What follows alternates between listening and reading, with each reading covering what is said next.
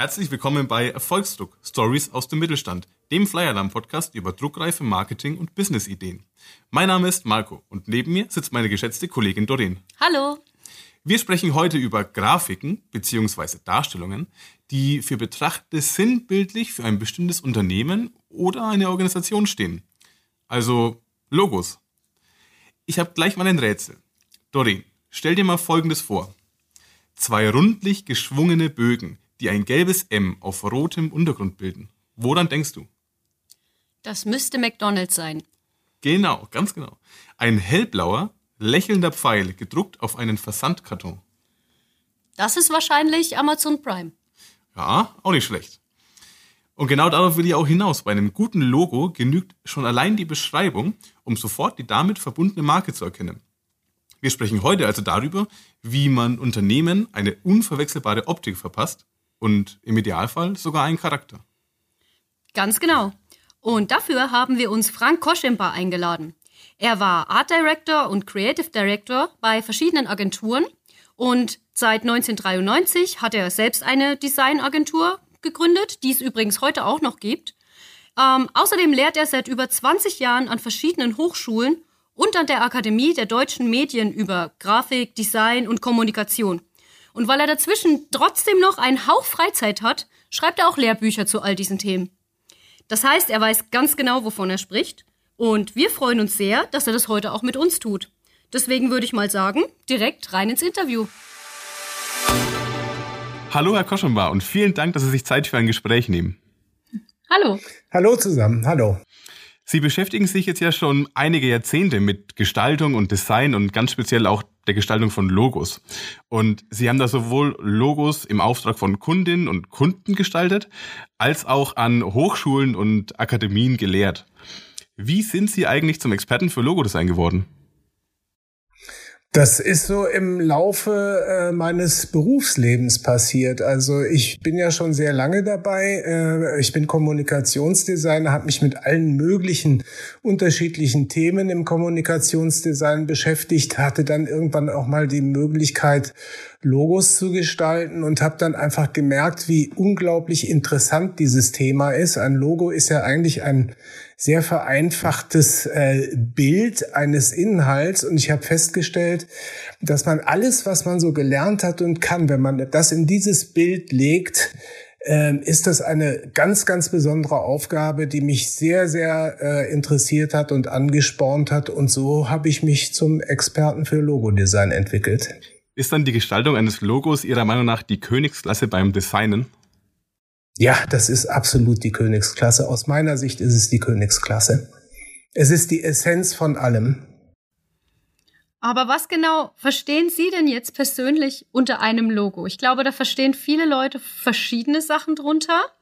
Ähm, also ich habe zum Beispiel gelernt, äh, mal im Gestaltungsgrundkurs, es gibt Wort- und Bildmarken, es gibt Symbole, es gibt alles Mögliche.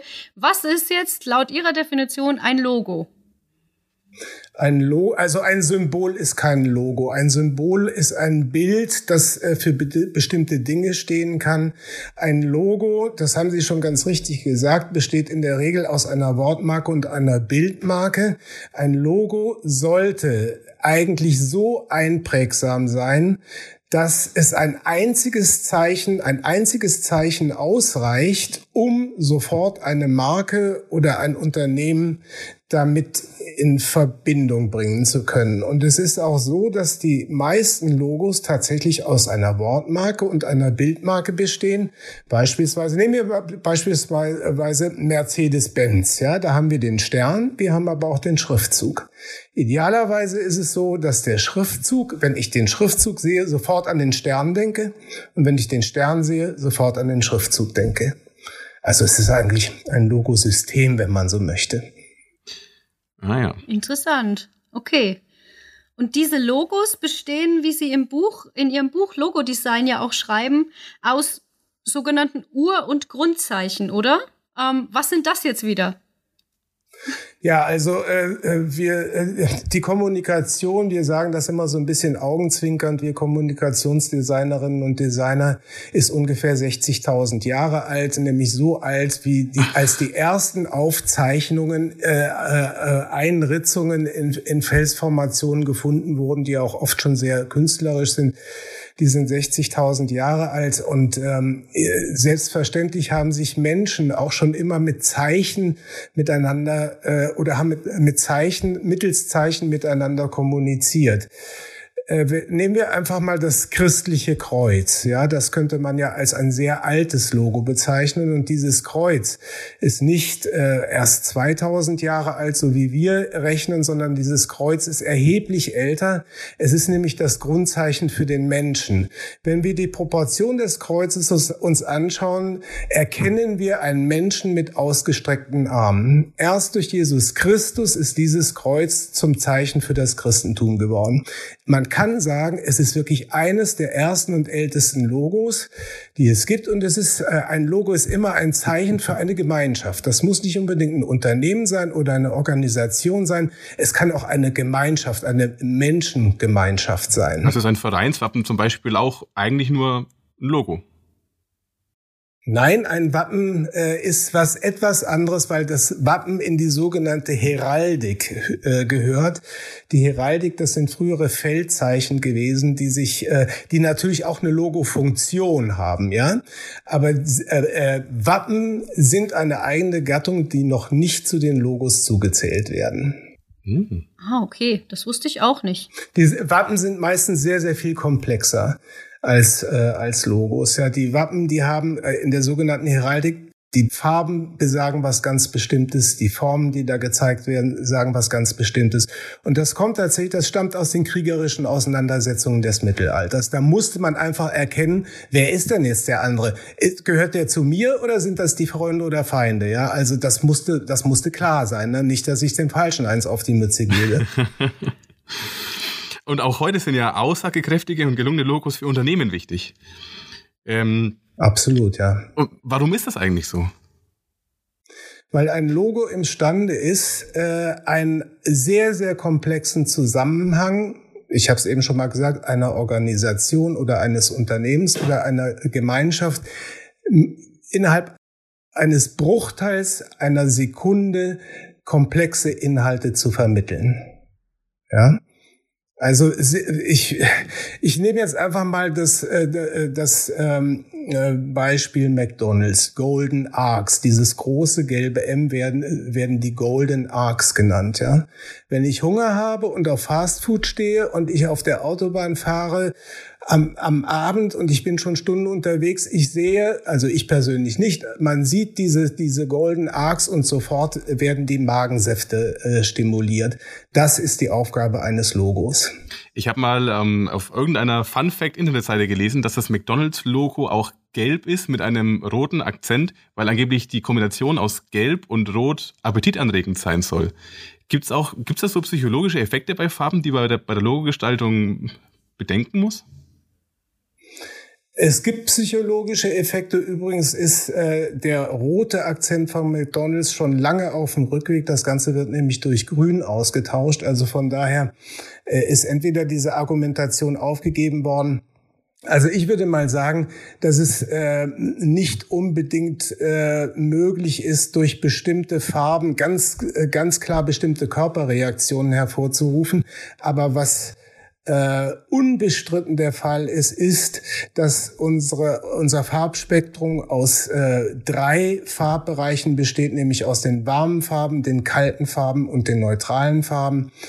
Die warmen Farben werden immer dort angewendet, wo man relativ laut sein möchte, visuell laut und stark sein möchte. Die äh, kalten Farben wie Blau sind sehr zurückgenommen. Blau ist die beruhigendste Farbe überhaupt und das ist wirklich physiologisch nachweisbar. Und das, die neutralen Farben, das Grün in all seinen Abmischungen bewegt sich in der Mitte. Das Grün will nicht aggressiv und aktiv sein, es will sich aber auch nicht zurücknehmen, sondern das Grün ist neutral. Das heißt, die Farblehre wäre jetzt quasi schon ein wichtiges Kriterium für gute Logos, dass ich mir über die Farbe bewusst bin und auch darüber bewusst bin, habe ich eine warme, eine kalte Farbe oder eine neutrale Farbe, was löst die eventuell in meiner Zielgruppe aus, richtig? Ich sage immer, äh, äh, wenn man Logos gestaltet, und ich bin ja nicht der Einzige, es gibt viele andere, äh, oder ich lehre ja auch in diesem Bereich, ich sage erstmal, macht euch von dieser ganzen Lehre erstmal frei. Macht einfach, macht das, was ihr möchtet. Und wenn ihr das gemacht habt, dann überprüft es bitte aufgrund äh, der Kriterien, die für den Kunden, für den Auftraggeber wichtig sind. Ja, also es gibt zum Beispiel Farben, die äh, in der Farbwahrnehmung sehr unattraktiv sind, wie Lila und Violett beispielsweise. Sie bringen aber ein Alleinstellungsmerkmal beispielsweise bei der Telekom und der Schokoladenmarke Milka. Dadurch haben sie eine, eine Eigenstellung äh, mit nicht populären Farben gewonnen. Also alle gestalterischen Kriterien bedingen sich gegenseitig auch. Ja. Also natürlich kann man sagen, in der Regel ist es so und ist es so und ist es so, aber man sollte sich erstmal von der Lehre freimachen, weil Gestaltung zu 50 Prozent aus Intuition und zu 50 Prozent aus Handwerk besteht. Was sind jetzt so allgemein ein paar Kriterien, an denen man sich orientieren kann, wenn man jetzt ein gutes Logo gestalten möchte? Einfachheit. Ikonografie. So einfach wie möglich. Der große Logodesigner Kurt Weidemann, der mittlerweile deutsche Logodesigner, der schon länger verstorben ist, der hat gesagt, ein Logo ist dann gut, wenn, es man, wenn man es mit dem großen C in den Sand kratzen kann. Das ist das schöne Vergleich. Sehr, sehr schön. So, das ist ein sehr guter Hinweis, ja. Vielleicht gehen wir mal über zu Ihrer Arbeitsweise. Ähm also, Sie haben ja schon für, für ganz unterschiedlichste Firmen und auch unterschiedlichste Branchen, Logos und auch ganze Corporate Designs entworfen. Aber was sind jetzt so die ersten Schritte bei Ihnen, wenn jetzt ein Unternehmen an Sie herantritt und sagt, wir hätten gern ein Logo? Das erste, was ich mache, äh, ich, ich gehe damit schwanger. Also ich kann zwar nicht schwanger gehen, aber ich gehe mental damit schwanger und, äh, und dieses, diese Aufgabe begleitet mich den ganzen Tag. Ja? Also nicht intensiv, aber ich habe die immer im Hinterkopf. Egal, ob ich jetzt mal mit der S-Bahn durch die äh, Stadt fahren muss oder ob ich bestimmte Wege erledigen muss. Ich, ich, ich sauge quasi oder äh, ich sauge mein Umfeld unter dem Vorzeichen meiner Aufgabe auf auf. Und da geht es relativ schnell, dass man Anstöße bekommt, ja, und dass man Ideen bekommt. Diese Ideen halte ich natürlich fest. Das ist unglaublich wichtig, denn eine Idee vergisst man genauso schnell, wie man, äh, wie sie einem gekommen ist. Ich habe immer irgendwas äh, in der Tasche, dass ich äh, was notieren kann. Und wenn es mal ein Smartphone ist, ja, äh, ich sammle erstmal, ich sammle Eindrücke. Dann ist es sehr, sehr wichtig zu recherchieren. Was macht das Umfeld? Ähm, und da kann man schon sehr gut lernen, in welche Richtung solche, solche bestimmten Branchen gehen. Und äh, dann fange ich an zu entwerfen, tatsächlich immer mit der Hand und einem Stift. Das ist auch äh, in meiner Lehre ist das ein Must. Das ist übrigens an allen Hochschulen mittlerweile immer noch so. Man muss mit dem Stift erstmal und Papier arbeiten, weil das völlig andere Synapsen anspricht, als wenn man sich sofort an den Computer setzt. Mhm. Dann mache ich die Umsetzung im Computer und dann recherchiere ich wieder unbedingt. Denn sobald ich eine Doppelung produziere, äh, mache ich meinem Kunden oder meiner Kundin unter, Umständen ein gigantisches Problem, ja, nämlich des Plagiats. Und dann war das ganze Geld, das ausgegeben wurde, dahin und man muss neu anfangen. Auf eigene Kosten auch noch, ja. ja. Wahrscheinlich gar nicht so einfach, wenn ein Logo möglichst abstrahiert sein soll und wenn jetzt zum Beispiel eine Arztpraxis auf Sie zukäme und sagt, ich möchte ein Logo, da gibt's halt schon relativ viele Arztpraxen in Deutschland. Ähm, wie, wie schafft man es dann da, sich trotzdem noch zu unterscheiden? Also es ist so, dass wenn eine Arztpraxis äh, zu mir kommen würde und ein Logo haben wollte, würde ich sagen, wow, die wissen, um was es geht. Es gibt natürlich viele Portale mittlerweile, das darf man nicht vergessen, äh, wo ich äh, mir also ein Template runterladen kann und da den Namen meiner Arztpraxis reinschreibe. Das Dumme ist nur, dass dieses Logo dann Minimum 50 Arztpraxen in Deutschland, äh, Deutschland haben, wenn nicht 150. Ja, also das Abheben fällt dann tatsächlich schwer. Also wenn würde ich dann tatsächlich auch äh, erstmal wirklich Zeit in die Recherche stecken, um zu sehen, was gibt es und ich möchte immer Plagiate vermeiden und würde erst dann versuchen, in eine neue gestalterische Richtung zu denken, so dass meine Auftraggeberin oder mein Auftrag wirklich was Einzigartiges hat und nicht me too. Ah, okay. Also ich auch. Verstehe, verstehe. Das wäre jetzt halt schon ein typischer Fehler, den vielleicht äh, man machen kann, wenn man ein Logo äh, gestaltet, nämlich dass man aus Versehen ein Plagiat platziert, äh, produziert. Ähm, ja. Was gibt's denn noch so für typische Fehler beim Gestalten von Logos? Was ist Ihnen denn schon begegnet oder vielleicht auch selber passiert? Also ein sehr, sehr typischer Fehler ist, äh, äh, äh was ich immer wieder äh, sehe, äh, von großen Unternehmen bis kleinen Unternehmen, das ist ganz praktisch und sachlich und handwerklich, dass äh, Verläufe, also Farb- oder Helligkeits- und Dunkelheitsverläufe verwendet werden. Und diese Verläufe sind eigentlich äh, ähm, insofern die Hölle, möchte ich sagen, weil unser Gehirn überhaupt nicht in der Lage ist, einen homogenen Verlauf zu interpretieren. Das, könnt, das kann unser Gehirn nicht, ja. Und wenn wir dann in, in den digitalen oder analogen äh, Reproduktionsbereich gehen, in den Druckbereich oder, oder auch in die Darstellung im Internet, es wird nicht möglich sein, weil alles, was gedruckt ist, gerastert ist und alles, was sich auf dem Bildschirm abspielt, auch gerastert ist. Wir werden immer das sogenannte Moiré bekommen, den sogenannten Doppelraster und es wird niemals sauber dargestellt werden können. Da gibt es übrigens auch einen spannenden Blogbeitrag im Freiland Blog darüber, wie das Moiré-Raster entsteht und wie man es vermeiden kann. Aber Sie haben es gut genau. zusammengefasst, genau. ja? also kann ich nur bestätigen. Ja, das, das Moiré ist eines, ähm, äh, eine, einer der äh, Fehler, die am, äh, wirklich am, am meisten auftreten im gesamten Reproduktionsprozess. Ja. Wenn ich jetzt ein fehlerfreie, fehlerfreies Traumlogo habe, wo sollten das überall zu sehen sein? Also reicht das, wenn ich das einfach auf meine Visitenkarte pack und dann vielleicht noch ähm, auf, auf irgendeine Online-Werbung und schon erfüllt das seinen Zweck? Oder muss man das irgendwie aktiv anschieben, wenn man jetzt ein neues Logo hat und das irgendwie bekannt machen, dass es auch seine, naja, seine gezielte Wirkung erzielen kann? Also äh, grundsätzlich ist es ja so, dass äh, das Logo die, äh, die Mutter des Corporate Designs ist. Als allererstes wird das Logo erstellt, ja, und von dem Logo leiten sich im Grunde alle anderen Maßnahmen ab, ob das die, der, der Briefbogen ist, ob das die Visitenkarte ist, ob das die Webpräsenz ist. Äh, das Logo ist die Mutter des Ganzen. Ähm, ein Logo muss überall dort gezeigt werden, wo ich als Unternehmer aktiv werde. Ja, selbstverständlich auf der Visitenkarte, selbstverständlich auf den Briefbögen, die ja heute oft digital produziert werden, die schon im, quasi im Rechner hinterlegt sind und wo auf die dann die Rechnungen oder auch die Anschreiben ausgedruckt werden.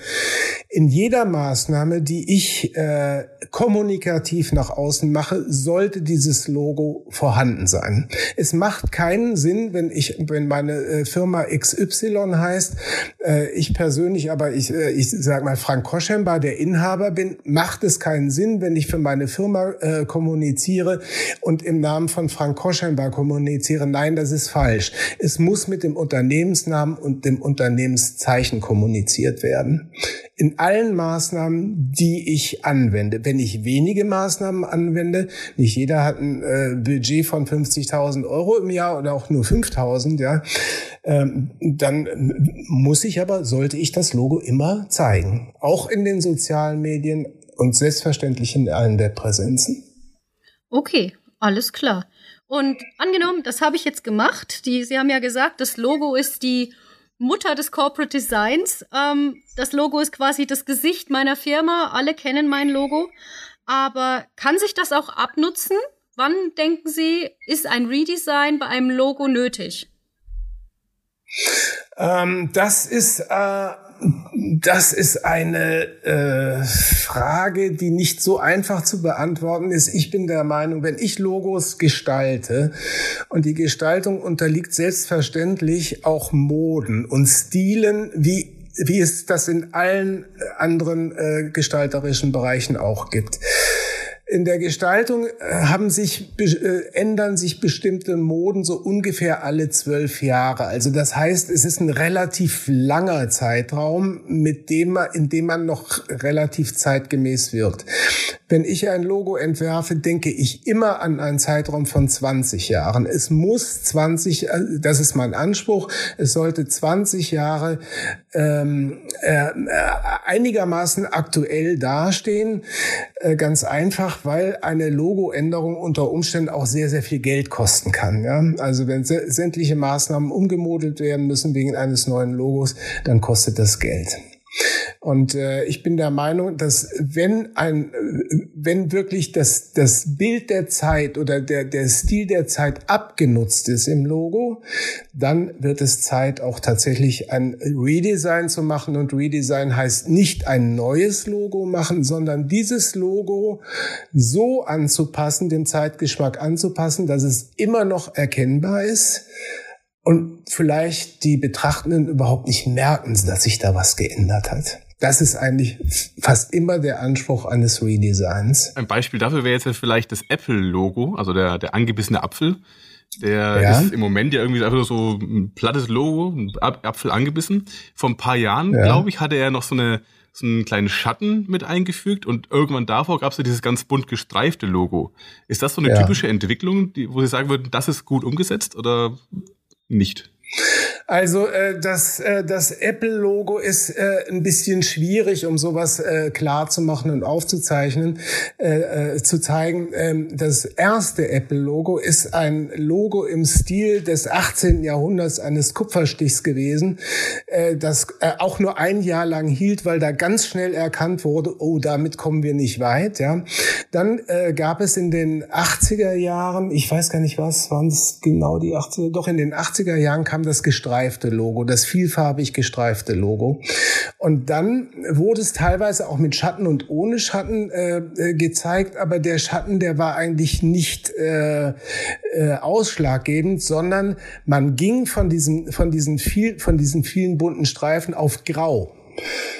Und heute ist es zulässig im Corporate Design von Apple, dass dieses, äh, dieser angebissene Apfel mit dem Blatt oben in Schwarz und in Grau und auch in Silber gezeigt werden kann. Ja?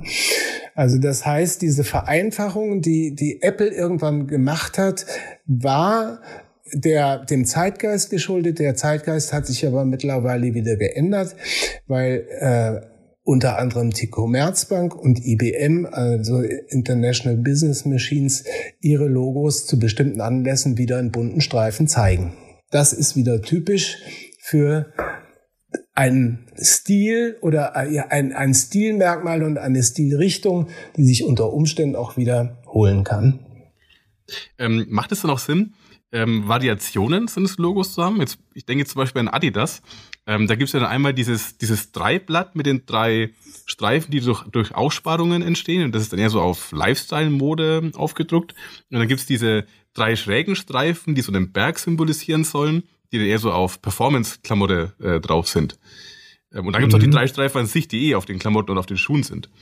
Ähm, mhm. Oder kann man sich sowas nur als großer Konzern leisten? Also Adidas unterscheidet ja äh, ganz klar zwischen drei Unternehmensbereichen. Das ist einmal Adidas Performance, Adidas Sportswear und Adidas Originals. Und äh, die äh, Performance äh, ähm, ähm, hat diese drei Streifen, die, äh, die quasi einen Berg symbolisieren. Diese drei Streifen äh, dient nach ursprünglich dazu oder waren eigentlich das Merkmal für Vorangehen, für Auftrieb, für Dynamik, den Berg hochgehen. Als dieses Unternehmen gegründet wurde, war das ja auch noch kein gigantisches Unternehmen. Und äh, diese drei Unternehmensbereiche werden auch mit drei unterschiedlichen Logos, äh, äh, wie so, ich sag mal, beworben. Aber wir wissen alle, dass diese drei Logos zusammengehören. Wir wissen, das sind Adidas-Logos, ja. Mhm.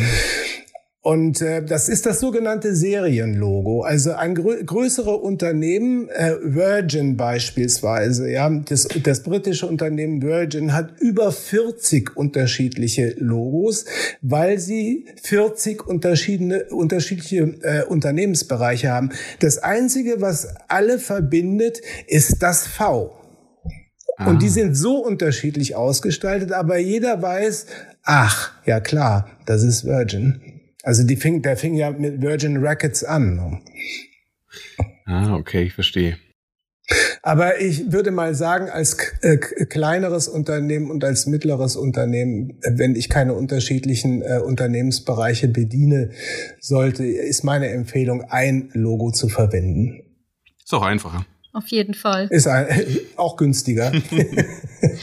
Sie haben ja vorhin kurz gesagt, als wir das Beispiel mit Apple hatten, ähm, dass das auch zum Teil dem Zeitgeist geschuldet war. Dass es ähm, erst bunt war, dann wieder grau, jetzt zum Teil wieder bunt wird. Ähm, das ja. heißt, äh, Logos unterliegen auch Trends, wie die Mode. Ähm, würden Sie ja. das so unterschreiben? Ja, das unterschreibe ich so. Sind das die gleichen äh, Trends oder Unterschiede? Zum Beispiel in der Mode ist es gerade 90er Jahre schwer angesagt, mit bauchfreien Tops und so bunten Fließpullis mhm. und so. Sind deswegen jetzt auch bei Logos gerade die 90er Jahre wieder angesagt oder hat das so nichts direkt miteinander zu tun? Nein, im äh, Logo-Design ist es im Akt, äh, ist es aktuell so, dass man nicht sagen kann, dass man wieder in die 90er Jahre zurückgeht, weil da äh, äh im Logo-Design oder im Kommunikationsdesign im Allgemeinen äh, gibt es diese Besonderheit, dass die sozialen Medien so unglaublich stark geworden sind.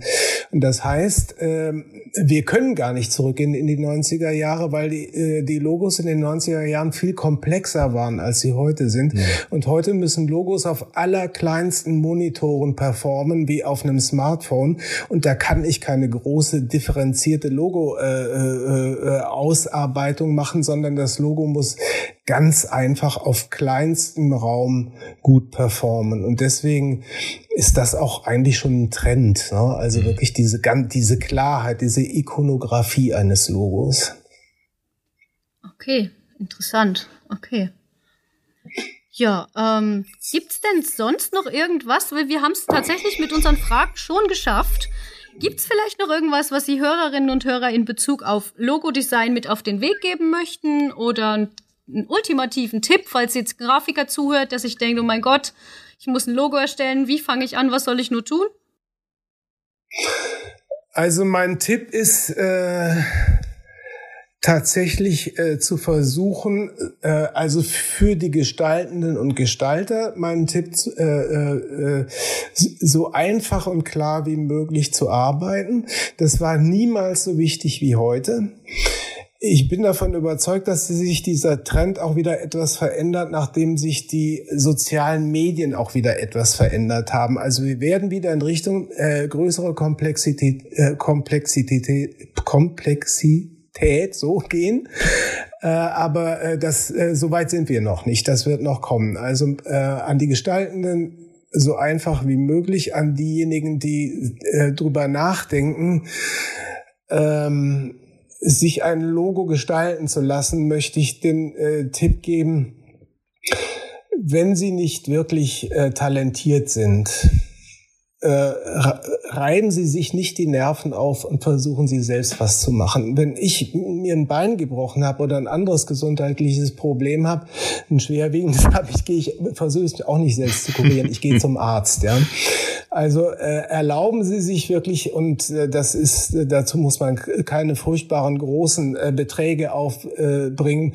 erlauben Sie sich ähm, ein, ein professionelles Umfeld und einen ja, professionellen Gestalter und eine professionelle Gestalterin zu engagieren. Also lieber einmal ein ordentliches Logo in Auftrag geben und dafür dann genau. zwölf bis im Idealfall 20 Jahre Freude dran haben.